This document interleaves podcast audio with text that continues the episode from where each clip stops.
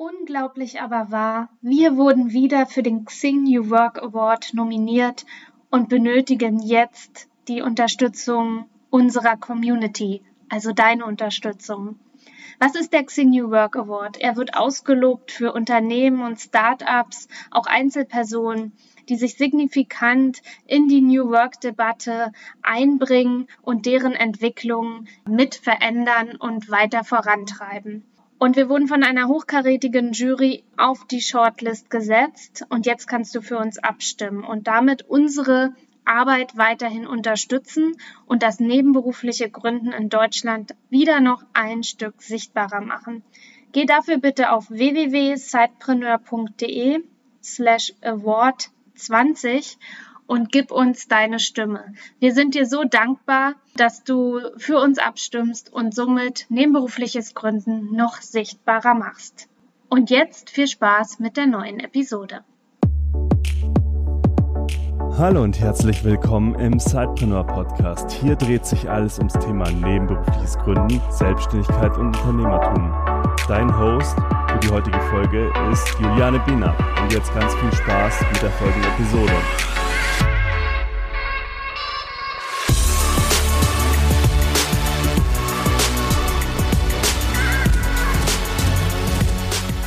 Hallo und herzlich willkommen. Ich freue mich riesig, dass ich heute ja einen Live-Mitschnitt mit euch teilen darf, der schon einige Monate zurückliegt. Und zwar von unserem Frankfurter Meetup Ende Januar. Und ich habe ganz bewusst mal das Vorgeplänkel, was ich normalerweise wegschneiden würde, mit äh, dabei gelassen, weil ja, ich frage mich, ob mein Co-Moderator, der Tobias Eichelpasch, Ende Januar schon wusste, dass wir vielleicht auf diesen Tag nostalgisch zurückschauen werden. Ja, seitdem gab es kein Live-Meetup mehr bei Sidepreneur. Wir machen jetzt momentan alles virtuell. Aber das war so ein tolles Meetup mit so viel Input zum Thema. Ja, wie ist deine Entscheidung? Gehst du weg von etwas oder fühlst du dich hinzu zu etwas hin, hingezogen? Ist es eine Entscheidung, die du hinzu etwas machst? Und in diesem Sinne, ich möchte gar nicht weiter mehr sprechen, hüpfen wir jetzt rein in den Live-Mitschnitt. Und natürlich ist die Tonqualität hier und da nicht so, aber live ist live. Und ich hoffe, du kannst ganz viel mitnehmen. Schreib mir gerne mal deine wichtigste Erkenntnis, die du mitgenommen hast aus diesem Live-Mitschnitt an juliane.benert.com zeitpreneur.de. Und jetzt ganz viel Spaß mit dem Live-Mitschnitt. Ich mache mal eine kurze Pause, um das anzumoderieren. schon spannend, so einen Podcast mit aufzunehmen. Äh, immer wieder. Ja, stimmt. du lieferst quasi Kontext für die Podcast-Hörer, die jetzt nicht wissen, dass wir hier in, diesem, in einem großen Raum sitzen mit, was sind wir denn, 45, 50 Teilnehmern? 200. 200 gefühlt. Am 23. Januar hier in Frankfurt am Main. 2020, das Jahr müssen wir auch dazu sagen, wenn wir nostalgisch zurückdenken. Äh, ja. Ja, also ich freue mich riesig, dass wir hier heute diese Live-Episode einfach mit aufnehmen, ähm, um eben auch den Zuhörerinnen und Zuhörern oder Leserinnen und Lesern eben auch die Möglichkeit zu bieten, ja, zu sehen, was auf so einem Meetup von uns äh, oder bei uns passiert, was wir da so veranstalten. Vielleicht der ein oder andere dann auch den Weg mal nach Frankfurt oder nach München macht oder tatsächlich sagt, hey, kommt doch auch in unsere Stadt, wir hätten auch gerne Zeitpreneur-Meetup. Wir expandieren nämlich auch. Im kommenden Monat geht es nach Nürnberg und auch nach Hamburg. Und natürlich möchten wir gerne auch noch andere Städte in Deutschland erstmal als erster Step erobern. Insofern, wer Interesse an einem Meetup hat, kann sich gerne bei uns melden. Aber nun zu unserer tollen Diskussion, die wir heute starten wollen. Es geht um hinzu oder weg von, oder ich sage eigentlich lieber weg von oder hinzu. Jeder hat irgendwie so seine Erfahrungen schon damit gemacht und ich vermute mal auch, äh, wenn ihr jetzt der Großteil hier noch angestellt ist, vielleicht ein Zeitbusiness hat schon oder gerade darüber nachdenkt, irgendeinen langgehegten Traum erst einmal nebenberuflich zu testen oder auszuprobieren, der hat ja irgendeine Motivation. Das kann ein Weg von sein, das kann aber auch ein Hinzu sein. Und tatsächlich wollen wir mal diskutieren, ob es da was ist, was besser ist, ob es besser ist, hinzu zu sein oder weg von. Ich kann von mir sprechen, bei mir war es im ersten Schritt ein Weg von und es entwickelt sich immer mehr zu einem Hinzu. Und ich würde am liebsten, oder ich werde jetzt mit Nadine als allererstes mal sprechen, sie kurz vorstellen. Tobias hat auch ein paar Fragen vorbereitet an dich, damit wir mal in deine Geschichte einsteigen. Total spannend finde ich, dass wir heute zwei Juristinnen vor uns sitzen haben. Ganz klar weg. Und das ist schon irgendwie spannend, wo man sich fragt, ja, was ist das? Weg von oder hinzu? Aber ihr werdet ja gleich ein bisschen was erzählen. Nadine ist eben Juristin, Rechtsanwältin, freiberufliche Rechtsanwältin und freie Autorin und jetzt eben auf ihrem ganz persönlichen neuen Weg als Freedom Spirit Coach. Und ja, ich möchte gar nicht so viel sagen. Ich fand die Zeit, die du mir geschickt hast, zu deiner Vita, zu deiner Person einfach nur spannend, aber erzähl einfach selbst. Du bist Juristin, du bist Anwältin, warum jetzt äh, Freedom Spirit Coach? Mhm. Dankeschön. Also erstmal Dankeschön, dass ich da also dass ich hier sein darf. Ist auch für mich sehr spannend. Ähm, ich bin Anwältin, ich bin es auch gerne. Es gibt also Aspekte in meinem Beruf, die ich wirklich äh, die ich liebe und die will ich auch gar nicht aufgeben. Deswegen werde ich auch weiter Anwältin sein. Ähm, genau, was ich dir auch schon geschrieben hatte oder was ich so im Vorfeld ein bisschen erzählt habe, du kennst meine Geschichte ein bisschen von, von Weaver.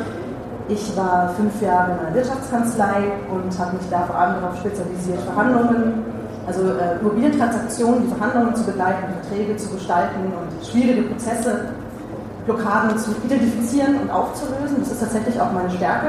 Also die Kommunikation, die da stattfindet, die, die Beratungstätigkeit, das ist auch der Teil, der mir am meisten Spaß macht an meinem Beruf. Ähm, den habe ich immer geliebt. Es gibt aber andere Aspekte dieses Berufs, die ein ganz klares Weg von Signal gesendet haben. Und nach fünf Jahren in der Kanzlei, in der vor allem das, das, die Arbeit und das Arbeitspensum immer mehr wurden und die zwischenmenschlichen Aspekte eher weniger tendenziell, ähm, habe ich äh, meinen Job aufgegeben, bin ein Jahr reisen gegangen und bin dann Kompass wieder ein bisschen ja, neu auszurichten und mich der Persönlichkeitsentwicklung mehr zu widmen, weil es immer ein Thema war und ich dafür im Alltag einfach überhaupt keine, keine Möglichkeit hatte, ähm, das richtig auszuüben. Und seit ich zurück bin, also ich bin vor drei Jahren zurückgekommen, habe dann meine Selbstständigkeit vorbereitet und bin Freelancerin seitdem, seit Sommer 2017. Habe hier von WeWork aus auch ähm, angefangen, dann Beratung anzubieten. Habe aber nie aus den Augen verloren, dass es da immer noch was anderes gibt und habe mich selbst mit einem Coach weitergebildet und habe festgestellt, es ist eigentlich genau das, da kommt alles von meiner Persönlichkeit zusammen. Dieses Gefühl, dass ich ganz vielen Menschen hier bei WeWork begegnet bin, aber auch ehemalige Kollegen, die ich immer noch habe, die, die so ganz kurz davor sind, sich vielleicht selbstständig machen zu wollen, aber es noch nie sehen können. Also dieses Gefühl, das ich selber kenne und denen dann immer wieder eingetrichtert wird von ihren, vom System. Also es ist sehr plakativ, aber irgendwie ist da ja ein System dahinter. Ähm, von Arbeitgebern, von den ganzen Strukturen, von seit dem Studium. Wird einem immer erklärt, was geht und was nicht geht. Und es ist erstaunlich, wie viele Menschen sich das also das irgendwann so verinnerlichen, dass sie sich nicht mehr vorstellen können, dass auch noch was anderes geht. Deswegen ist Free Spirit. Die Dinge, die ich gelernt habe in den letzten Jahren und die, die Komfortzonen, die ich hinter mir lassen musste, mehr oder weniger freiwillig und die, die ich ganz bewusst in Angriff genommen habe und aus denen ich mich rauspelle, das hier ist gerade so ein Live-Act, in dem ich das Gefühl habe, ich will mich aus einer Komfortzone rauspellen. Ähm, haben mich dazu gebracht, vor ein paar Monaten zu sagen, ich bringe das Ganze jetzt mal, ich bringe das jetzt mal zusammen, mit Beratertätigkeit, und dieses Gefühl, dass ich, dass ich meine Erfahrung mitteilen kann und Leuten dabei helfen kann, auch wieder zu sehen, was, was möglich ist. Und dass sie sich nicht einreden lassen müssen, dass sich irgendwann die Chancen vermindern würden. Ganz im Gegenteil, die sind ja alle inzwischen, du unterbrichst mich einfach, wenn es so ist. Ne? ja, genau. Ich hole gerade schon aus. Ja, ja, genau, ich spüre es. Wir lauschen dir, aber wir lauschen dir andächtig. Das, sind, das sind die Fähigkeiten man, man, merkt dir dann Free Spirit an. Äh, das ist aber auch äh, durchaus gut. Ähm, würdest du, du hast jetzt schon erwähnt, dass du äh, ähm, beide Kräfte in dir zu spüren scheinst. Also das Weg von, vor allem noch in, in, im alten Angestelltenverhältnis und dann das immer wieder hineinhorchen, ist da ein Hinzu. Ähm, ist, gab es da eine Kraft, die wirklich da, von der du sagen würdest, die hat dich stärker gedrängt oder gezogen? War das irgendwie spürbar? Ist das so oder war das diffus? Das, das ist lustig. Ich glaube, es verändert sich immer auch ähm, abhängig davon, in welchem eigenen Lebensabschnitt ich gewesen bin und in welchem Umfeld ich mich ähm, bewegt habe. Deswegen sind gerade solche, Veranstaltungen wie hier, glaube ich, enorm wichtig für Menschen, die gerade noch so ein diffuses Gefühl für hinzu haben. Also es hat sich bei mir so ein bisschen, das Weg von wurde ziemlich konkret stärker und das diffuse Hinzugefühl war die ganze Zeit da, aber ähm, war noch nicht so richtig greifbar. Also der erste Schritt war definitiv weg von. Ja. Du hast mir zufällig vor kurzem ein Zitat geschickt von Steve Jobs. Ähm, oh und doch, da hast du mir geschrieben, äh, ich, ich zitiere es mal, uh, if you are working on something that you really care about, you don't have to be pushed, the vision pulls you. Ganz genau. Hast du mir nicht zufällig geschickt? Ähm, ja. Drückt es das so ein bisschen aus, äh, dass du da irgendwie so, so ein, ähm, Tendenz spürst, dass es von einem sich zunächst pushen müssen, zu einem Zug kommt, den Definitiv. Weil bei mir war dieses Weg von, war bei mir 2015, im Januar 2015, mir ist heute klar geworden, dass es fünf Jahre sind. Im Januar 2015 hat mein damaligen Chef, den, ähm, den ich menschlich sehr schätze, aber mein damaligen Chef gesagt, dass es jetzt, dass jetzt der Punkt ist, dass ich aufbrechen muss, weil es nicht mehr gepasst hat, also einfach nicht. Da war es weg von. Aber jetzt, inzwischen, ist das hinzu so stark geworden, weil ich jetzt aber auch die Möglichkeit hatte, mich dem ein bisschen mehr zu widmen. Also, ne? Und jetzt ist das hinzu so stark, dass es dieses Jahr zur Umsetzung kommt. Oder gerade zur Umsetzung kommt. Du erlebst noch ein anderes interessantes Spannungsfeld, das Zeitpreneur immer sehr schnell begegnet. Und das ist das ähm, Spannungsfeld, mit wem spreche ich darüber oder spreche ich überhaupt darüber? Wie wird es wahrgenommen und aufgenommen? Ähm, mit wem kann man eigentlich darüber sprechen? Ähm, wie ist es für dich? Also vielleicht fangen wir mal ganz konkret an, im juristischen Umfeld, sich zum Free Spirit Coach zu wandeln. Kommt ja. gut? Nee, aber wie ist denn also die Wahrnehmung? Das ist tatsächlich, und das ist eine Komfortzone, die zu verlassen ähm, immer noch gerade sehr schwierig ist. Weil das ist ein, ein Feld, in dem Idealismus im Beruf also du kennst das ja auch wahrscheinlich. Idealismus im juristischen Umfeld ist nicht so, hängt nicht so ganz weit oben in den, in den Prioritäten. Ähm, auch unter den idealistischen Anwälten, also gibt es durchaus auch. Aber diese Art von Free Spirit ist nicht unbedingt das, was hochgehalten wird. Das heißt, ähm, hier bei WeWork, von wo aus ich arbeite, finde ich viele Menschen, mit denen ich sehr gut darüber sprechen kann, einen, einen wunderbaren Austausch habe, der, der mich vorwärts bringt. Ähm, ich habe es mal versucht bei Mandanten, mit denen ich schon viele Jahre zusammenarbeite, habe ich mal so erste Testgespräche geführt und habe das dann so langsam einfließen lassen, um herauszufinden, ob sie mich für vollkommen verrückt halten. So, oh mein Gott, jetzt war sie reisen, ja, um die Welt, jetzt ist bestimmt ein bisschen verrückt geworden. Hatte ich erwartet, war aber erstaunlicherweise nicht so. Die meisten Menschen, mit denen ich zusammengearbeitet habe, die sehr erfolgreiche Unternehmer auch sind und die großen, großen Projekten vorstehen, fanden das unglaublich spannend, weil es einen Punkt berührt, der in Wirklichkeit für ganz viele Menschen elementar, von elementarer Bedeutung ist. Und die, die auf einer gewissen Führungsebene schon unterwegs sind und nicht mehr versuchen müssen, einem, einem, einem Bild zu entsprechen, wenn man mit denen sehr persönlich und direkt spricht, dann kommt es eigentlich sehr gut an.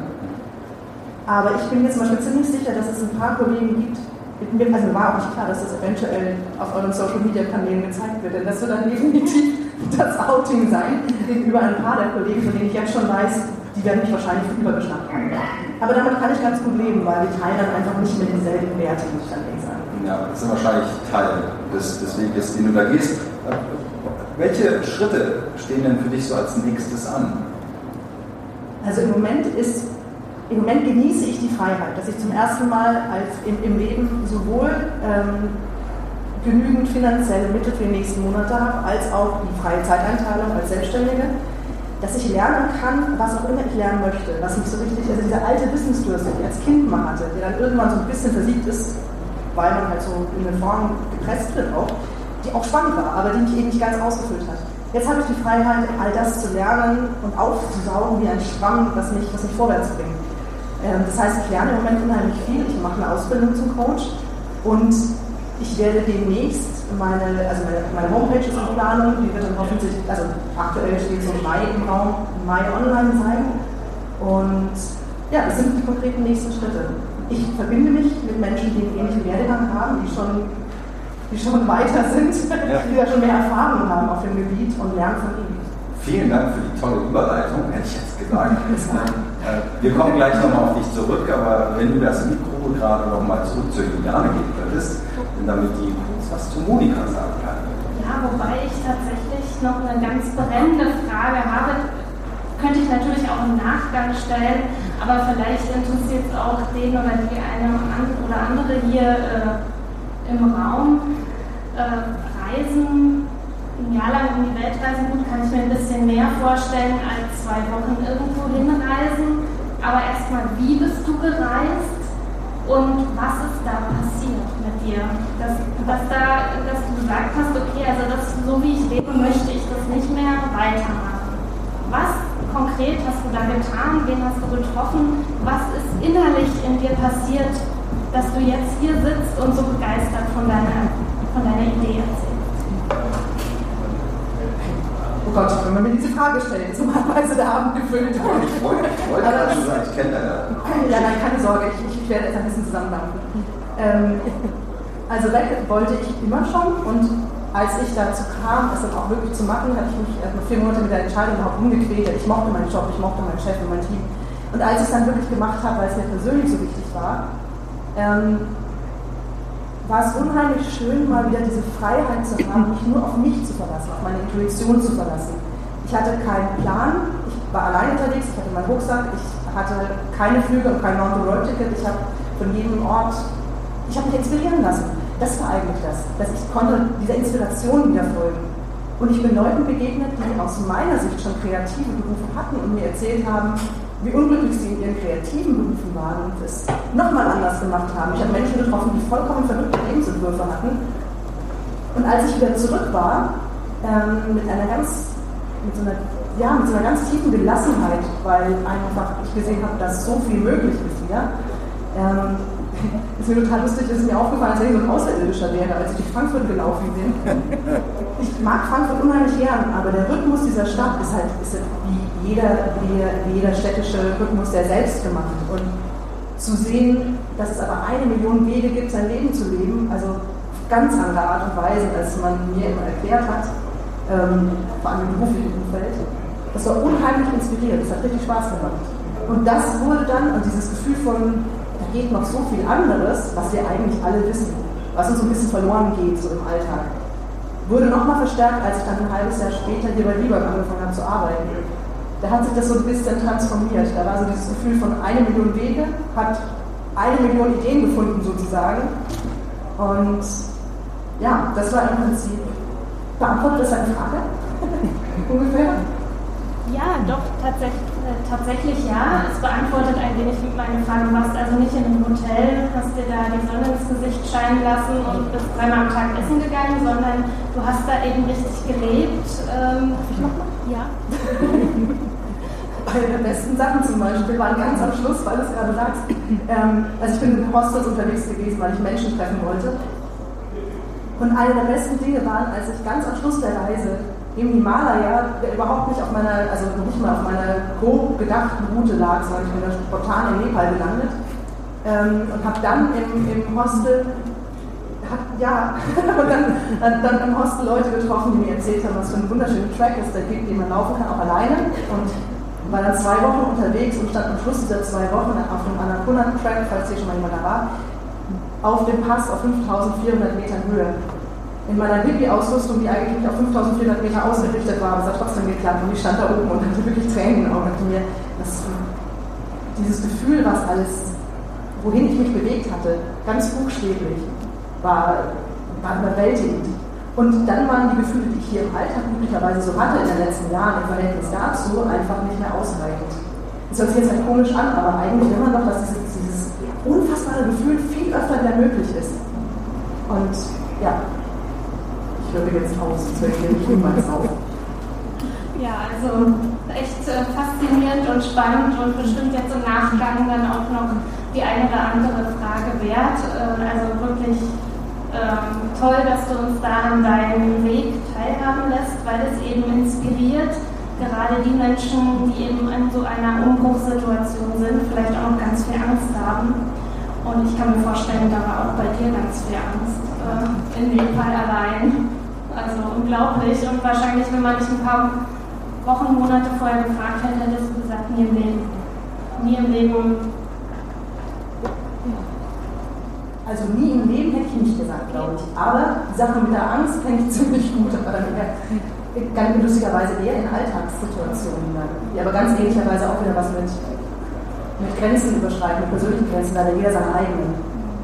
Das finde ich manchmal wesentlich angsteinflößender und ist, glaube ich, gerade ein Punkt, wenn man sich selbstständig macht und auf den Markt geht und sich selber anbietet, seine Vorstellung vom Leben.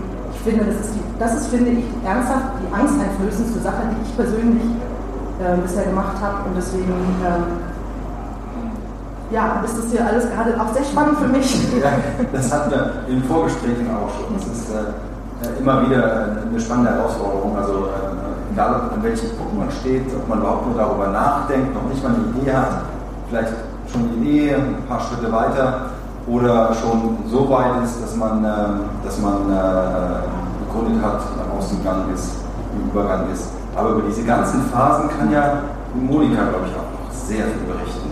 Ähm, sag du mal was, Juliane. Ja, genau. Also am besten fängt Monika einfach mal an. Du hast wahrscheinlich ja auch wahnsinnig viel Erfahrung schon gemacht in der Beratung von Menschen, die sich selbstständig machen, auf ihrem Weg sind. Du hast bestimmt schon tausend und ein Ängste gehört und, ähm, selbst kennengelernt. und selbst kennengelernt und ähm, ich freue mich, ich, in Social Media sind wir uns schon begegnet, habe ich auch das eine oder andere schon von dir gesehen und toll, dass du jetzt hier für Sidepreneur mit, äh, mit dabei bist und mit uns diskutierst. Ja, stell dich am besten, das ist immer auch so meine Eingangsfrage im Podcast oder Eingangsaussage, stell dich doch einfach mal kurz vor, wer du bist, was du tust und was deine Erfahrungen sind mit weg von und hinzu. Ja, von meiner Seite aus äh, auch Dankeschön, dass ich hier sein darf. Und äh, ich bin völlig fasziniert von dem, was ich gerade von Nadine gehört habe und auch von den Gemeinsamkeiten, die ich da schon festgestellt habe. Juristen sind alle gleich. ja, ganz genau. Ja. Das finde ich gerade so wunderbar. Entschuldigung. Weiter. Ich, ja, ich, ich, ich bin Juristin von Hause aus. Ich habe auch die ersten Jahre als Anwältin gearbeitet und damals war es ganz klar weg von, denn ich war sehr spezialisiert. Ich war in einer damals recht bekannten Kanzlei in, in, in äh, Gütersloh.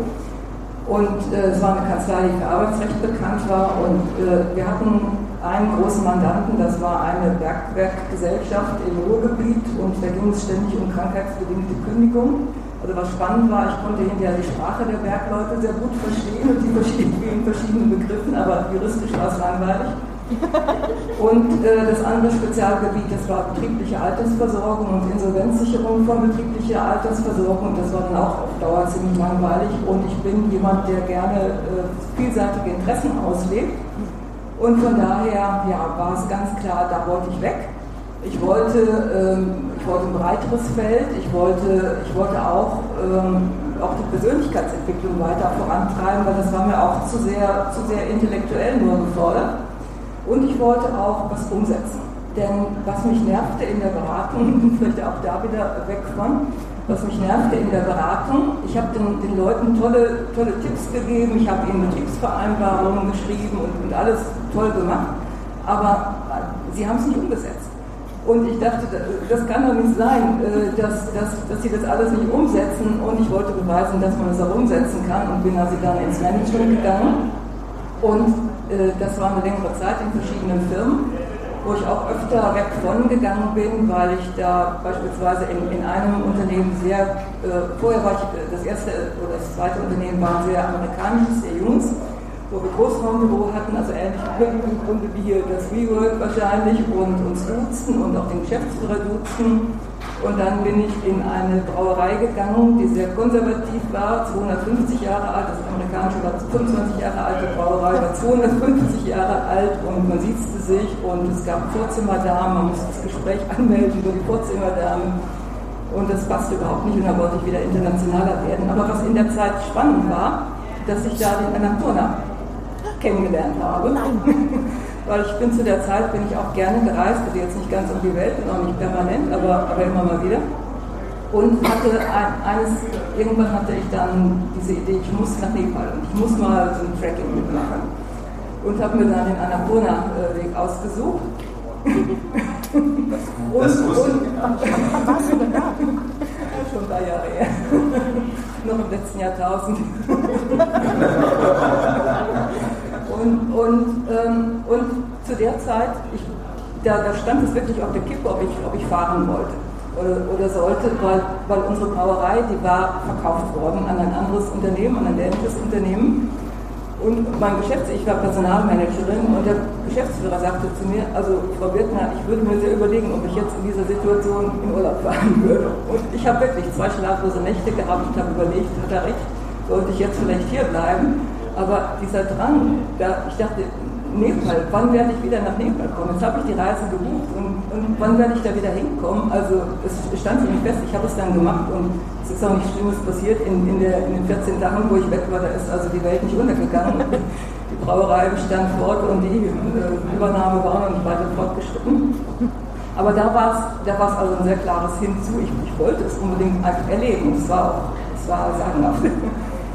Also, ähm, ja, also das, das von, von zu. Und ähm, dann ja, war ich noch in, in, anderen Unternehmen, also habe einiges kennengelernt und seit 2001 bin ich jetzt selbstständig und berate andere Selbstständige und überwiegend sind meine Klienten allerdings Leute, die schon auch eine Weile selbstständig sind, also schon 10 Jahre, 15 Jahre, die aber trotzdem nochmal was anderes machen wollen und in, insofern, ich habe dann auch überlegt, Zeitpreneur, welche, welche Beziehungen habe ich? Also zum einen, ich, ich kenne den Blog und den Podcast höre ich, ich höre generell nicht so viele Podcasts, aber im Blog lese ich immer mal wieder und schon seit langer Zeit.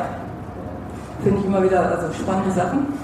Und ähm, ja, an, an, ansonsten, im Moment bin ich im Grunde selber Zeitpreneur. Äh, in, insofern, weil ich zwei private Projekte habe, die sehr viel Zeit beanspruchen. Das eine geht noch bis Mitte des Jahres, das andere noch ein bisschen länger wo ich also zwei bis drei Tage die Woche für diese privaten äh, Projekte arbeite. Und dann habe ich gedacht, das ist eigentlich eine sehr ähnliche Situation. Also wenn man einen Vollzeitjob hat und ne, nebenbei ein äh, Unternehmen gründet.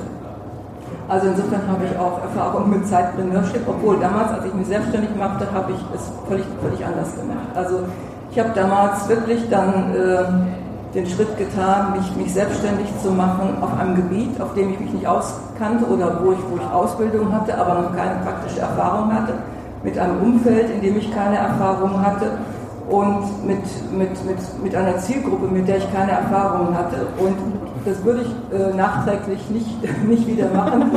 Es ist ein sehr schwerer, sehr schwerer Start, dann äh, auf diese Weise zu starten. Und insofern das Konzept von Zeitpreneurship finde ich einfach klasse, weil man weil man da also nebenbei so langsam seine, seine Schritte tun kann, Erfahrungen machen kann und dann sehen kann, was funktioniert und was funktioniert nicht so gut und, und kann, kann, kann reinwachsen. Also generell dieses Thema des Hereinwachsens ist für mich ein wichtiges Thema, finde find ich, find ich ein sehr, sehr wichtiges äh, und, und, und lohnendes Thema, auch, auch, auch für die persönliche Entwicklung, weil äh, Nadine hat schon angesprochen, eben auch die, die persönliche Entwicklung das ist auch etwas, was, was eine ungeheure Rolle spielt in der Selbstständigkeit. Also es ist natürlich einerseits, es sind die Strategien, wie, wie findet man Kunden, das Marketingstrategie und, und Social Media Strategie und äh, alles Mögliche. Aber letzten Endes die persönliche Entwicklung, die, die Ängste, die man auszuhalten hat, die Ängste, wenn es vielleicht mal eng wird, die Ängste, äh, wenn, wenn man vielleicht Sorge hat, ob der Kunde wiederkommt und, und, äh, und auch die, die, die persönliche Entwicklung, wenn man wenn man neue Schritte tut. Wenn man beispielsweise, ich bin jetzt, äh, habe jetzt gerade meinen Zwölfjahresplan entwickelt für die nächsten zwölf Jahre und bin dabei, nochmal neue Schritte zu tun und äh, mehr, mehr noch zu digitalisieren. Und ich habe schon viele Online-Kurse gemacht, Online-Coaching-Programme und will das jetzt noch, noch intensiver ausdehnen auf digitale Angebote. Und das, das ist einfach eine völlig andere Arbeitsweise als, als vorher. Also ich habe auch vorher immer mal wieder neu, neue Schritte gewagt und war oft Pionier in, in meinem Gebiet. Beispielsweise die ersten Jahre habe ich, äh, hab ich äh, dann auch gedacht, ich müsste, ich müsste so eigene Räume haben. Weil jeder sagte als Coach, eigene Räume natürlich muss das sein. Und habe Unsummen investiert, um eigene Räume äh, anzuschaffen und, und zu möblieren, weil die waren auch baulich ein bisschen kompliziert habe hab viel Zeit dafür investiert und dann habe ich irgendwann festgestellt, die Mehrzahl meiner Klienten, 80 Prozent meiner Klienten, die kamen nicht aus dem Frankfurter Raum, die kamen von irgendwoher und wenn die dann aus der Schweiz oder aus Hamburg angereist kamen für eine Stunde Coaching, das machte einfach keinen Sinn. so habe ich dann also irgendwann dann die Entscheidung getroffen, die Räume gebe ich wieder auf, jetzt, äh, jetzt mache ich Telefoncoaching, das hatte ich kennengelernt, ich hatte schon mit amerikanischen Coaches selbst gearbeitet, habe das kennengelernt und wusste, das funktioniert. Und anfangs dachten alle, es geht nicht. Und dann habe ich aber gezeigt, es geht und hinterher haben die anderen es auch so gesehen. Oder, oder Online-Kurse Online-Coaching-Programme haben auch viele am Anfang gedacht, das geht nicht. Äh, Menschen öffnen sich nicht online und dann haben sie die Erfahrung gemacht und hinterher haben sie es alle selbst angeboten. Also so viel ist, was man vielleicht erstmal für, für nicht möglich hält und dann, dann geht es eben doch. Und dann kann man es ausprobieren und kann Erfahrungen sammeln. Und äh, ja, und, und bei dem macht man eben auch diese persönliche äh, Entwicklung mit, dass man was Neues ausprobieren muss. Natürlich, es geht nicht alles gut, man, man erlebt auch Sachen, die nicht gut, nicht gut funktionieren. Und das ist ein genauso wichtiger Teil und, und ich finde auch, dass man, dass man dem auch ausreichend Zeit widmen muss, also sich auch mit seiner persönlichen Entwicklung auseinanderzusetzen. Also ich schreibe unheimlich viel Tagebuch, also ich verbringe oft die erste Zeit am Morgen damit erstmal ein bisschen Tagebuch zu schreiben, um, um mich zu sortieren und auch dabei kommen oft neue Ideen zustande. Aber es ist für mich wichtig, also nicht nur, nicht nur das rein Businessmäßige, sondern das Persönliche. Und das war letzten Endes, da kommen wir wieder auch hinzu. Das war eben auch mit dem Grund, dass ich mich dann selbstständig machte als Coach, weil, weil in meinen Managementjahren, da kam das zu kurz. Da war ich eben teilweise oft in, äh, öfter, also nicht nur in der Brauerei, auch sonst öfter, in konservativen Unternehmen und ähm, und ich hatte andere Werte. Ich hatte dann frühzeitig angefangen, NLP-Ausbildung zu machen, Coaching-Ausbildung zu machen, sonst was zu machen. Und, und es passte immer weniger zueinander. Und ähm, ja, in, in, insofern es zusammenzubringen. Im Grunde haben wir auch da wieder eine, eine, Gemeinsamkeit zu dem, was Nadine eben gesagt hat, das zusammenzubringen, das Persönliche und das Geschäftliche, das, das finde ich einfach total spannend. Mhm. Ähm, du hast gerade über das Hinzu gesprochen und ich habe ähm, mir auch im Vorfeld noch ein paar Videos angeschaut und ähm, da hast du ein wichtiges Prinzip hervorgehoben, vom Ende her zu denken. Ähm, und eben, also die meisten denken, ja, einfach mal machen, ähm, der Rest ergibt sich schon oder, oder der Weg entsteht beim Gehen. Habe ich gelesen, dem stimmst du zu, dem stimmen die meisten so zu, aber du sagst, glaube ich, auch, wenn man nicht weiß, wo der Weg führen soll, dann spielt der Zufall eine große Rolle. Ähm, wie, wie findet man denn sein Hinzu und gibt dem Ganzen auch die Zeit und, und wie findet man das nicht zufällig? Mhm. Ja, also das ist ein ganz wichtiges Prinzip. Ich habe früher auch vieles, vieles gemacht, einfach so spontan. Also beispielsweise diese, diese Coaching-Programme, über die ich eben gesprochen habe. Ich habe eins durchgeführt oder noch vielleicht ein zweites Mal, dann wurde es mir langweilig und dann habe ich gedacht, jetzt muss was Neues her, ein neues Programm entwickelt. Und im Endeffekt hatte ich da eine Menge Programme, die aber teilweise sich überschnitten oder teilweise auch Lücken untereinander hatten. Also ich hatte nichts vollständiges Ganzes. Und daraus ist mir dann im Laufe der Zeit immer klarer geworden. Und es war viel Arbeit, es war auch viel, gerade wenn man, wenn man dann eine Launchphase hat äh, und, und mit Videos oder sonst irgendwie launcht. Es ist ähm, schon, also für mich war das immer eine ziemliche äh, emotionale Belastungsprobe. Und und dann, dann habe ich aber am, am Ende habe ich gemerkt, ja, ich, ich habe das alles gemacht, aber ich habe eigentlich immer wieder was Neues angefangen, immer wieder bei, bei Null angefangen und, und nichts, nichts richtig Greifbares vorzuweisen. Und dann ist mir klar geworden, auch durch verschiedene Zufälle noch, es kann nicht der Weg sein, immer nur zu gucken, was ist der nächste Schritt, sondern, sondern dahin zu kommen, wo will ich eigentlich wirklich hin? Wo will ich hin persönlich? Wo will ich hin mit meinem Business? Und und äh, die liebsten Klienten sind mir heute die, die sagen, ich möchte ein verkaufsfähiges Business machen, auch als Solopreneur. Ich möchte dahin kommen, dass ich irgendwann mein Business verkaufen kann. Weil wenn man das als Ausrichtung hat, dann, dann, äh, dann ergibt sich vieles auf dem Weg und vieles ist dann auch sinnvoll, äh, auch, auch wenn man überhaupt nicht verkaufen will. Also es, es geht nicht um das Verkaufen, es geht darum, auch um das Mindset, sich, sich darauf einzustellen, dass man etwas schafft, was unabhängig wird von der eigenen Person, wo man also nicht ständig eben Zeit gegen Geld tauschen muss, sondern das unabhängig wird von der eigenen Person. Und alles, was man schafft, das kann man auch gebrauchen, wenn man eben trotzdem weiter, äh, weiter auch selbst äh, aktiv sein will. Und äh, Jetzt habe ich dann da so eine Frage. Ja, genau. Also, mit, mit dem, mit dem Weg, der, genau, der Weg entsteht beim Gehen, beziehungsweise einfach mal machen. Also, dass, dass man es nicht zufällig geschehen ist, ja, ach so, jetzt, sondern jetzt, systematisch. Jetzt, weiß, jetzt weiß ich wieder die Frage. Mhm. du hattest die Frage gestellt, woran erkennt man es? Und meine Erfahrung ist im Laufe der Zeit, jeder weiß es eigentlich. Also die meisten, vielleicht, vielleicht nicht jeder, ich will, ich will es nicht zu sehr verallgemeinern, die, die meisten wissen es eigentlich. Und das Problem ist, dass sie, dass sie entweder sich selbst ausreden oder es von anderen ausgeredet bekommen. Also das Thema Umfeld tauchte eben auch schon mal auf. Mit wem kann man darüber sprechen? Wenn man beispielsweise ein Umfeld hat, was aus Angestellten besteht oder, oder aus Leuten, die sich auf den Vorruhestand vorbereiten, dann findet man nicht unbedingt die, die richtigen Gesprächspartner, die, die das verstehen können, was, was man vorhat. Das ist das eine. Und, und das andere, was einem selbst herumgeht. Weil, weil, weil sobald man eine Vision entwickelt und, und je größer und wichtiger diese Vision ist, desto mehr tritt dieses Phänomen auf, dann, dann fangen die Bedenken an. Also vielleicht noch nicht sofort, aber eine halbe Stunde später. Fangen die Bedenken an, ja, kann ich das? Und bin ich gut genug? Und was ist, wenn ich nicht genug Geld damit verdiene, was ist, wenn ich keine Kunden dafür finde.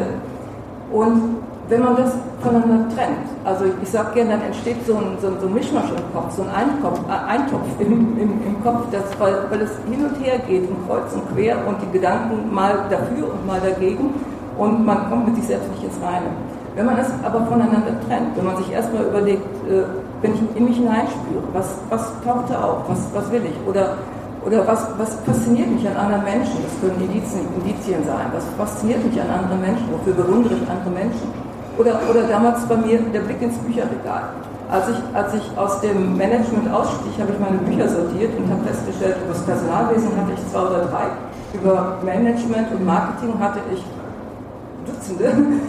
Und das, das können alles Indizien sein dafür, wo es einen wirklich hinschiebt. Und, und oft merkt man es in sich selbst. Und wenn man das dann erstmal zulässt wirklich und, und dem Raum gibt, und dann in einem separaten Schritt sich überlegt, ja, was, was gibt es für Bedenken, was gibt es für Einwände, was gibt es für Zweifel und, und sich dann im nächsten Schritt wieder überlegt, was kann ich tun, um mit diesen Bedenken umzugehen. Die sind ja nicht, die sind ja nicht schlecht unbedingt. Also ich sehe sie als Verbündete, ich sehe sie nicht als Gegner, die man bekämpfen muss oder überrollen muss irgendwie mit der Dampfwalze, sondern ich, ich sehe sie als Verbündete, dass man sich überlegt, ja, und okay, damals, sagen wir mal, in, in meiner Situation mit, mit Nepal und der Brauerei, wenn ich mir die Frage damals gestellt hätte oder damals im Hintergrund gestellt hätte, hätte ich mir überlegt, okay, was kann schlimmstenfalls passieren und wie gehe ich denn damit um? Angenommen, jetzt wird wirklich hier irgendwas Wichtiges äh, passieren in der Zwischenzeit, wo ich weg bin, ich bekomme es nicht mit, ich bekomme hinterher Schwierigkeiten oder verliere den Job oder irgendwas. Der Job war nicht so wichtig für mich. Also ähm, er, hat, er hat mich gut bezahlt und er hat mir gute Erfahrungen gemacht, aber es war nicht mein Traumjob. Also es wäre jetzt nicht die, der Weltuntergang gewesen, wenn ich ihn verloren hätte, aber ich, ich habe ihn dann auch nicht verloren. Und also sich das, sich das zu überlegen, wenn diese Zweifel auftauchen, diese Bedenken auftauchen, was kann ich tun, wie kann ich damit umgehen? Und ich sage immer gerne, es gibt mindestens fünf Optionen. Also sich fünf Optionen zu überlegen, wie man mit einer Situation umgehen kann. Und das, das weitet den Geist erstmal, äh, dass man sich nicht so in der Falle fühlt. Und, und es, es gibt dann auch oft Möglichkeiten, die noch das Ursprüngliche sogar verbessern. Also das ist zu, zu der Frage, ja, Weg und, und, Gehen, Weg entsteht beim Gehen und vom Ende, vom Ende her denken und, und wie findet man es heraus? Also meine Erfahrung ist, die meisten entweder wissen es oder spüren es irgendwie oder könnten es herausfinden, wenn sie dem Raum geben und lassen sich aber von sich selbst oft ins Boxhorn jagen. Mhm. Also am Anfang an das Ende denken, ähm, das ist jetzt also die, die rückwärtsgewandte Vorgehensweise rückwärtsgewandte Vorgehensweise. ähm, aber was ich äh, bei dir auch äh, gesehen habe, was hängen geblieben ist äh, von, von, deiner Arbeit, äh, das sind die drei Ls, die drei Buchstaben L, und zwar äh, teilst du ähm, äh, die Entwicklung eines Businesses in drei Phasen auf und drei Ls kann man sich leicht merken. Das sind Leidenschaft, Laptop und Legacy. Und ähm, das ist eine spannende Anordnung, ähm, die mich neugierig gemacht hat. Also ähm, knüpft das vielleicht gerade an das, was du beschrieben hast, an oder könntest du daran anknüpfen, wenn du sagst, okay, wir sind uns jetzt mal über meine Vision, das Ziel klar ähm, und wenn man sich auf den Weg macht, beginnt es mit einer gewissen Leidenschaft. Warum damit und warum Laptop und was hat es mit der Legacy auf sich? Ja, gerne, gerne. Ähm, also ich, ich, muss uns dazu sagen, ich arbeite also meistens mit Selbstständigen, die, äh, die am Anfang eben ihrer Leidenschaft folgen, die herausfinden, was, was mache ich gerne, was tue ich gerne, mit wem arbeite ich gerne, was sind meine Stärken, und die eben darauf aufbauen und die es in der Regel dann aber erstmal am Anfang tun in der Form, dass, dass sie ihre Dienstleistungen verkaufen und dass sie die Zeit gegen Geld verkaufen. Es gibt natürlich andere Selbstständige, es gibt Handwerker oder Einzelhändler oder so, das sind typischerweise nicht meine Kunden. Und insofern ist mein Weltbild ein bisschen stark davon gefärbt, von, von dieser Art von Klientel, mit der ich arbeite und auch meinen eigenen Erfahrungen. Und irgendwann kommt dann der Zeitpunkt, wo man, wo man feststellt, so geht es nicht weiter. Wo man also vielleicht so viele Kunden hat, dass man, dass man äh, Burnout gefährdet ist. Oder dass, dass es einem keine, keine Freude mehr macht. Oder dass man zu wenig Zeit hat für sich selbst oder für die Familie oder private Interessen. Und dass man sich dann fragt, ja, wie kann es anders gehen? Wie kann ich mein Business anders gestalten? Wie kann ich ortsunabhängiger werden vielleicht? Wie kann ich zeitunabhängiger werden? Wie kann ich mein Business mehr skalieren. Und das ist das, was ich dann mit Laptop bezeichne, also als, als Symbol dafür, nicht unbedingt am Strand zu sitzen den ganzen Tag, aber, aber das, das Business äh, ein Stück weit skalierbarer zu haben und, und unabhängiger vom eigenen Zeiteinsatz und, und vielleicht eben auch ortsunabhängiger zu arbeiten. Und, und das setzt auch wieder persönliche Entwicklung voraus, denn ich habe ich hab auch viele, viele Klienten, die in dieser Übergangsphase sind und die feststellen, wenn ich jetzt plötzlich vielleicht ein Online-Business aufbauen will, die Kunden, die ich bisher hatte, die machen das nicht mit. Das sind irgendwie Kunden, die haben, die haben dann jemanden äh, offline kennengelernt und, und sind nicht unbedingt die, die, die sich das vorstellen können, online zu arbeiten. Und man muss sich neue Kunden suchen. Also äh, es, es, sind, es sind oft wirklich größere Entwicklungen, die da stattfinden. Oder man, wenn, man, wenn man eben mehr unternehmerisch tätig ist, dann macht man nicht mehr nur den ganzen Tag das, was man gerne macht. Also es sind eben viele andere Aufgaben, die auch dann zu tun sind, aber nicht nur immer das Fachliche, was man, was man vielleicht gerne macht, Beratungsgespräche führen oder so.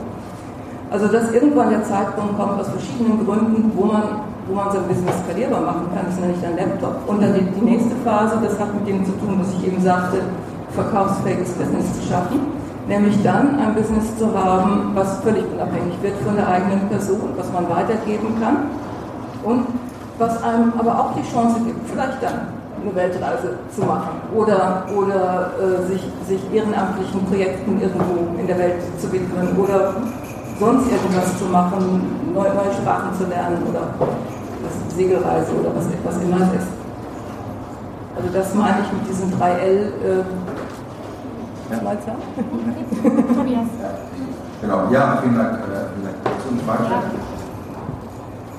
Du hast ja eben auch gesagt, dass das auch bei Solopreneuren möglich ist, ein verkaufsfähiges Business aufzubauen, also unabhängig von der eigenen Person. Äh, da würde ich gerne äh, nochmal so, also ich kann es mir gut vorstellen, zum Beispiel wir bei Sidepreneur, ne, wir versuchen ja auch immer, wir sind jetzt so in der Laptop-Phase, würde ich sagen, angekommen. Ähm, tatsächlich wäre es irgendwann cool, äh, wirklich deutschlandweit, vielleicht sogar in der Dachregion oder auch europaweit Meetups zu machen. Natürlich bin ich dann nicht überall vor Ort, weil ich es einfach nicht schaffe. Und trotzdem wird unsere Marke, unser Unternehmen präsentiert. Das kann ich mir super vorstellen. Aber wie würde das jetzt funktionieren, wenn ich Juliane Behnert die Marke mhm. verkaufsfähig machen möchte? Ja, du hast schon ein wichtiges Prinzip angesprochen, nämlich es, es zu multiplizieren. Und das ist etwas, über das viele sich gar nicht so, viel, nicht so viele Gedanken machen. Aber äh, also Lizenznehmer äh, zu haben beispielsweise, sein, sein eigenes System, ich nenne es Signature-System, also sein eigenes System zu haben, wie man jetzt beispielsweise einen Coaching-Prozess durchführt oder einen Beratungsprozess, wie man seine Kunden zum, zum Erfolg führt und das, das System, äh, das, das lässt sich dann in, in viele Varianten umwandeln. Also es lässt sich es lässt sich eins zu eins durchführen, es lässt sich im Gruppenkontext durchführen. Also es Verkaufswirksam, es ist ein, es ist ein Prozess letzten Endes, immer, immer, immer mehr es unabhängig zu machen von der eigenen Person. Es ist nicht schwarz-weiß. Also ähm, das ist als Gruppenprogramm durchzuführen, als, als Online-Kurse durchzuführen. Natürlich, ein, ein einzelner Online-Kurs reicht nicht aus, sondern dann ein Portfolio zu haben an Angeboten, äh, was, was unabhängig ist von der eigenen Person. Oder es gibt natürlich auch die klassischen Wege von ja, teilweise Anwälten oder Steuerberatern, die eben eine kleine Kanzlei haben und die irgendwann ihren Mandantenstamm äh, verkaufen können.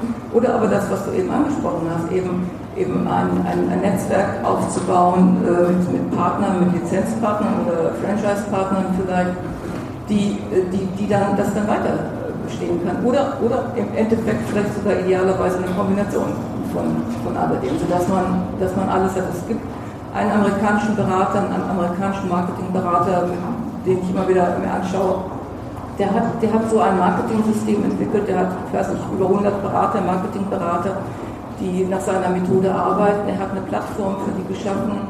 Äh, es, es gibt Tools, die alle diese Berater anwenden. Also es ist, es ist ein grandioses äh, System. Oder ich hatte eine amerikanische äh, Frau interviewt vor einiger Zeit bei dem Podcast, die hat eben sehr früh erkannt, dass sie Online-Kurse durchführen kann, ein Membership-Programm, Membership-Programm, das wäre auch eine Möglichkeit. Und, und äh, hat dann, äh, in der Tat hat sie dann ihr Business verkauft vor, vor ein paar Jahren und hat dann nochmal was völlig Neues angefangen. Und ihre Kurse waren die Plattform dafür, dass sie einen Käufer fand. Ähm, da spricht etwas an, äh, das ich auch aufgegriffen habe in einem deiner Videos, und zwar, ähm, warum es auch sinnvoll sein kann, an ein verkaufsfähiges Business zu denken. Weil es könnte ja sein, dass das, was uns jetzt heute mit Leidenschaft erfüllt, da habe ich schon zehn Jahre keinen Bock mehr drauf. Ja? Also salopp gesagt, aber das ist etwas, das glaube ich auch in dem Moment, in dem man mit Leidenschaft erfüllt ist und tatsächlich, als ich das erste Mal auf dich gestoßen bin, habe ich es, sage ich mal ganz offen, nicht gerafft. Als es hieß, ähm, wie willst du dein Business verkaufen, so ungefähr auf der Webseite. Das ist gerade das, was mich mit Leidenschaft erfüllt. Niemals. Ja. Und es hat eine Zeit lang gedauert, bis es sagt, aber ähm, äh, ist, es, ist es schwierig in deinen Gesprächen, im Austausch, das Menschen nahe zu bringen. Äh, es wird auch nochmal eine andere Zeit geben und etwas äh, sich nochmal später verändern, so wie du dich jetzt vielleicht gerade veränderst? Äh, es, es, kommt drauf an. Also es, es, gibt im Grunde eine Dreiteilung, stellt man da fest. Es gibt einige, die sagen, ja, genau, darüber denke ich schon seit einiger Zeit nach. Ich weiß noch nicht, wie ich es anstellen soll. Es gibt andere, die sagen, genau das, nie im Leben. Ich mache das so gerne und ich kann mir überhaupt nichts anderes vorstellen. Und es gibt eine dritte Gruppe, die hört es das erste Mal, ist skeptisch und die wärmt sich langsam an, freundet sich langsam an, überhaupt über diese Richtung nachzudenken. Und insofern, ähm, ja, es ist, es ist dreigeteilt. Aber, aber lohnenswert, also ähm, das ist auch eben wieder ans Ende gedacht. Ne? Ja, und, und, und eben auch an, ans Ende gedacht, eben mit, mit, mit all den Variablen, die da sind. Wir wissen nicht, wie es weitergeht gesundheitlich, wir wissen nicht, wie es weitergeht technologisch, wie viele, wie viele äh, Berufe von denen, die jetzt hier heute vertreten sind, noch, noch in fünf Jahren überhaupt vorhanden sein werden oder durch Technologie ersetzt sein werden. Wir wissen nicht, wie es sonst äh, weltpolitisch weitergeht und, und, und eben auch das Thema Leidenschaft. Leidenschaft ist nicht unerschöpflich. Ich habe genug Leute kennengelernt, die irgendwann ja, sagen, oh, ich habe meine Leidenschaft verloren, ich weiß nicht, wo sie geblieben ist, jetzt weiß ich nicht, was mache ich weiter. Oder, oder eben die, die zu viel investiert haben und, und Burnout gefährdet waren, also gerade in helfenden Berufen, Therapeuten, Coaches und so weiter, die dann irgendwann an den, an den Punkt kommen und sagen, also ich, ich kann das nicht mehr ertragen, also jeden Tag mir stundenlang die Probleme der anderen Leute anzuhören. Es wird mir zu viel. Fragerunde gleich mal. Genau, bevor wir jetzt vielleicht sind bei dem einen oder anderen auch ein paar Fragen äh, aufgeploppt, die ihr gerne jetzt heute noch hier stellen wollt. Aber bei mir hat es eben gerade auch so ein bisschen Klick gemacht. Äh, am Sonntag ist eine Episode online gegangen mit einer, mit der Inhaberin einer PR-Agentur für Musiker. Und die hat tatsächlich, das Interview liegt schon eine Weile zurück, äh, die hat ähm, also ich sage schon, das ist eine Personenmarke fast auch. Das heißt White Cat PR und Cat kommt von Kathleen. Also in ihrem Firmennamen steckt schon auch noch irgend, also auch sie drin. Und sie hat ein Investment bekommen und kann jetzt eben ihre PR-Agentur internationalisieren. Ist schon international tätig, aber kann eben auch noch mal statt nur nach links auch noch nach rechts auf äh, auf der Welt gehen. Und die sagte im Interview auch, naja, ich weiß ja nicht, ich weiß, also ich will noch irgendwas machen, aber ob das immer diese PR-Agentur sein wird, das weiß ich gar nicht. Und ich dachte, wie, wie? Die steckt da so viel Herzblut rein, ähm, die hat jetzt ein Investment, die baut ein international agierendes Unternehmen auf. Wie kann die darüber nachdenken, das abzugeben? Aber jetzt mit deiner Erklärung auch, ähm, wird mir das auch klar, dass es auch für sie möglich ist. Sie macht sich abkömmlich auch. Ja. ja. Klick. Ja. Klick, ja. Habt ihr Fragen äh, an dieser Stelle? Dann komme ich mal Mikro rum, ansonsten wir haben noch welche. Komm, hat noch, hat noch jemand einen Klick gehört?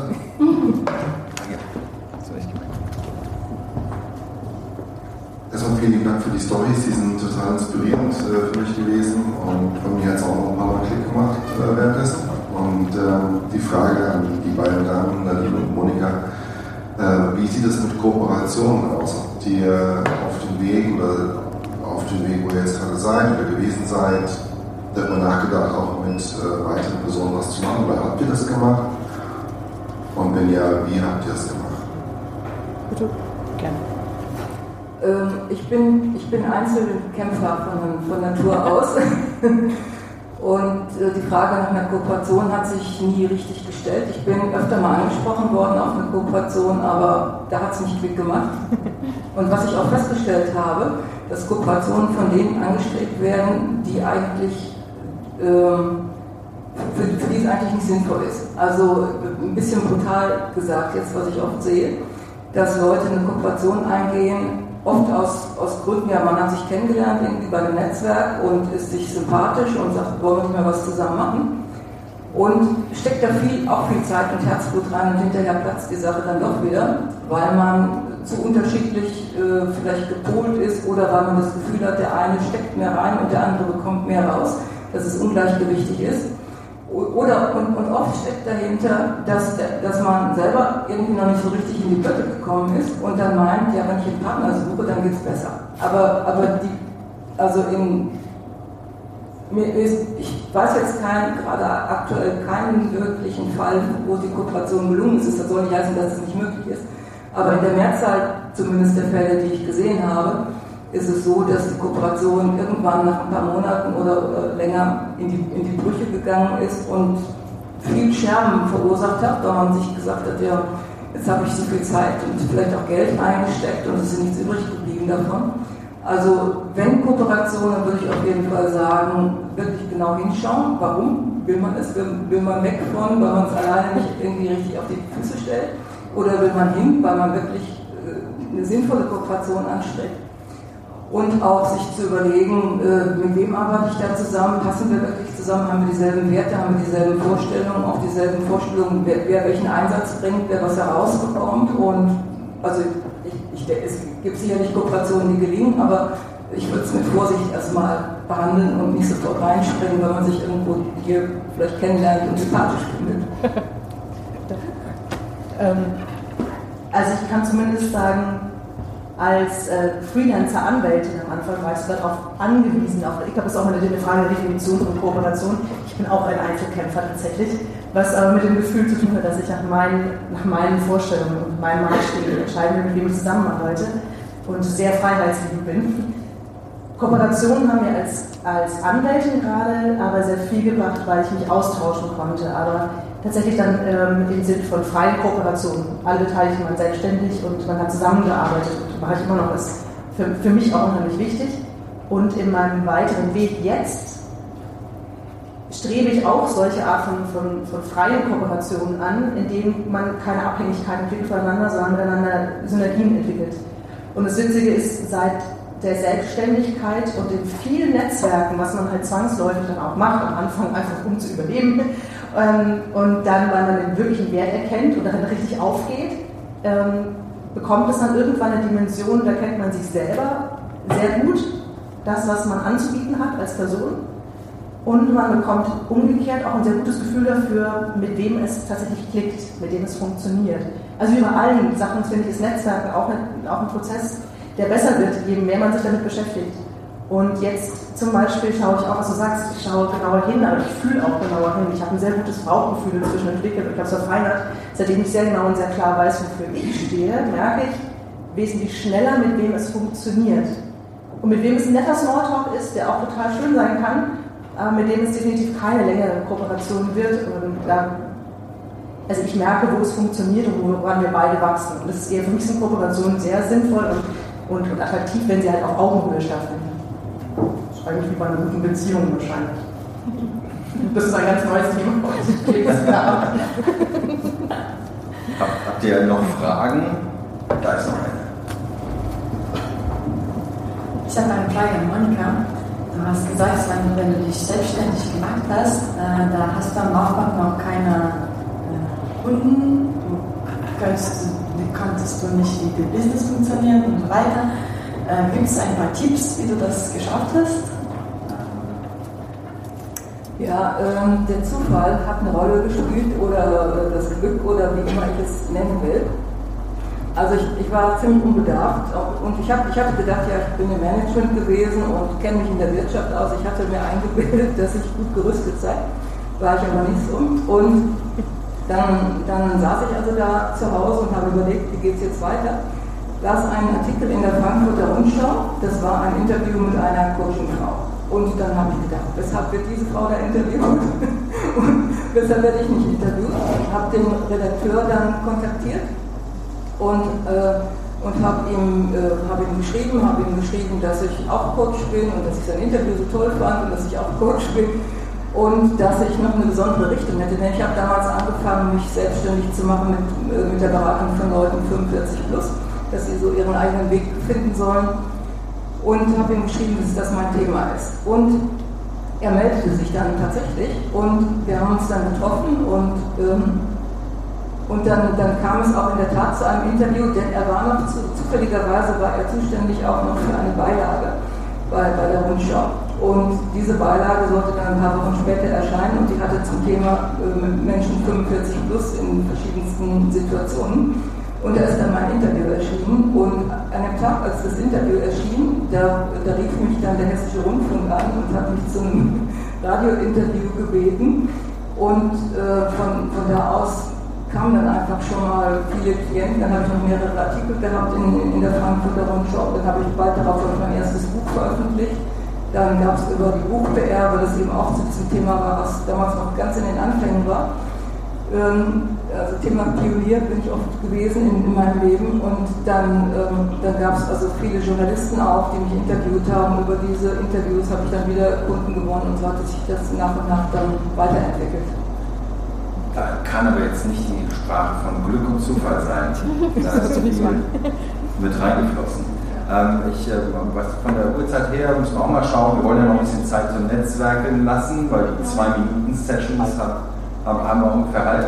Ähm, sonst hätte ich jetzt gesagt, also das, was äh, wir meistens versuchen bei den, äh, bei den Meetups, ist ähm, noch einen Impuls mitzugeben. Und ich hätte jetzt mal gefragt, äh, wenn jeder von euch einen Impuls den, den Teilnehmerinnen und Teilnehmern heute mitgeben könnte. Ähm, was könnte das wohl sein? Eine Frage, ein Tipp, irgendetwas, das äh, dann heute alle mitnehmen im Kopf als Idee gepflanzt haben und dann reifen lassen können. Habt ihr da etwas? Äh, ja, mein, der spontane Impuls, der mir gerade einfällt, der hat zu tun mit diesem Thema hinzu und weg von, weil ich finde, beides miteinander zu verbinden, das ist der, das ist der beste Weg. Weil das hinzu, das ist wichtig, damit man eine Richtung hat. Damit man weiß, in welche Richtung es geht. Wenn man nur weg von geht, nehmen wir an, man wohnt in Frankfurt und sagt, äh, ich will hier weg, dann weiß man immer noch nicht, wo, wo will man hin. Will man in, nach München oder will man in die Lüneburger Heide oder will man ins Ausland oder sonst wohin? Also insofern das Hinzu ist schon wichtig, aber ähm, dann taucht eben das auf, was ich eben gesagt habe, diese inneren Zweifel und Selbstgespräche und Bedenken. Und da ist das Weg von dann sehr, sehr hilfreich oft, weil man dann Schub hat von, von, äh, von, von hinten, dass man, dass man weiß, hm, auf Dauer will ich das hier nicht so weitermachen. Und wenn beides zusammenkommt, dann ist das eine gute Kombination.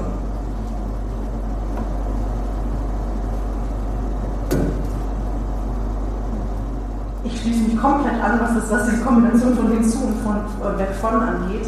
Ähm, ich glaube, was ich als Impuls vor allem, was, was mich vor allem weitergebracht hat in den letzten Jahren tatsächlich, ähm, war, dass ich mir das richtige Umfeld und die richtigen Menschen gesucht habe für mich selbst, um, um zu so einer Klarheit zu kommen. Also tatsächlich zu dem, wofür stehe ich.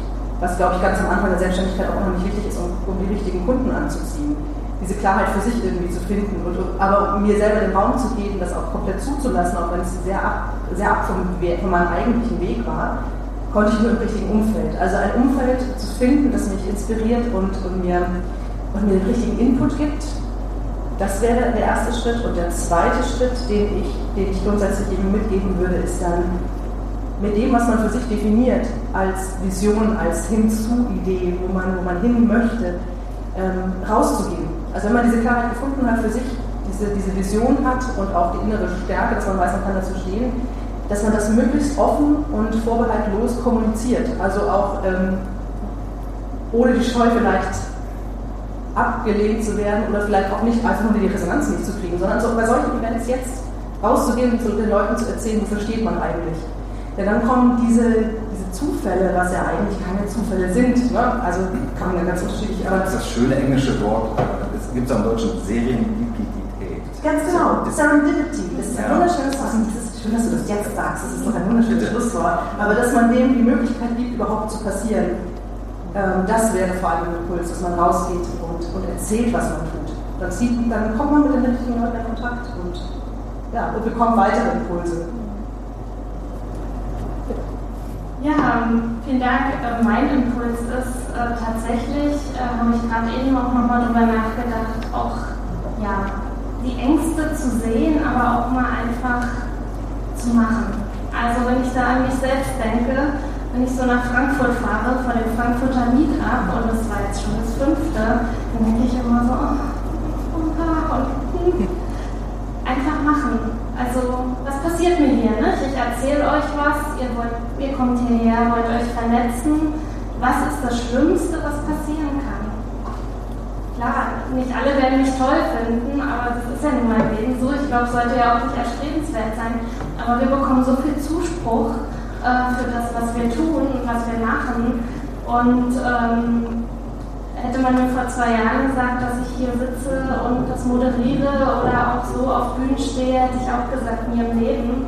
Also Ängste zwar annehmen, aber hier und da eben wirklich, äh, wie heißt es immer mit der Komfortzone und alles, was das Wachstum findet eben außerhalb der Komfortzone statt. Und klar wäre es jetzt auch schön gewesen bei meiner Familie zu Hause, aber hier lerne ich gerade wunderbare Menschen kennen, die ja tolle neue Ideen haben und wir können uns vernetzen und austauschen und inspirieren. Und von daher, ja, einfach mal machen. Super.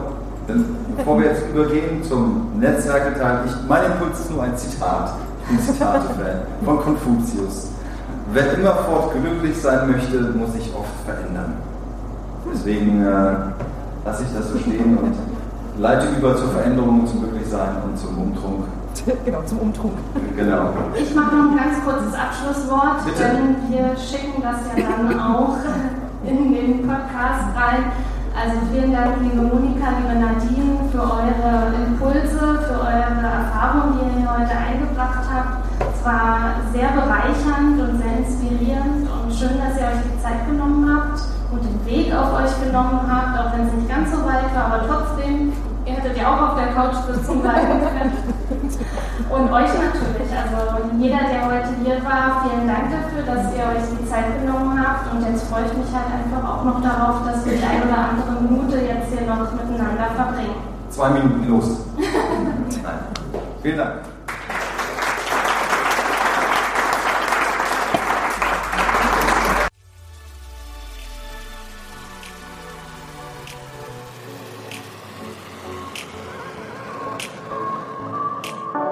Willst noch mehr Tipps, Tricks und dich mit anderen Zeitpreneuren vernetzen, dann komm doch einfach in unsere Facebook-Community. Den Link dazu findest du in den Show Notes.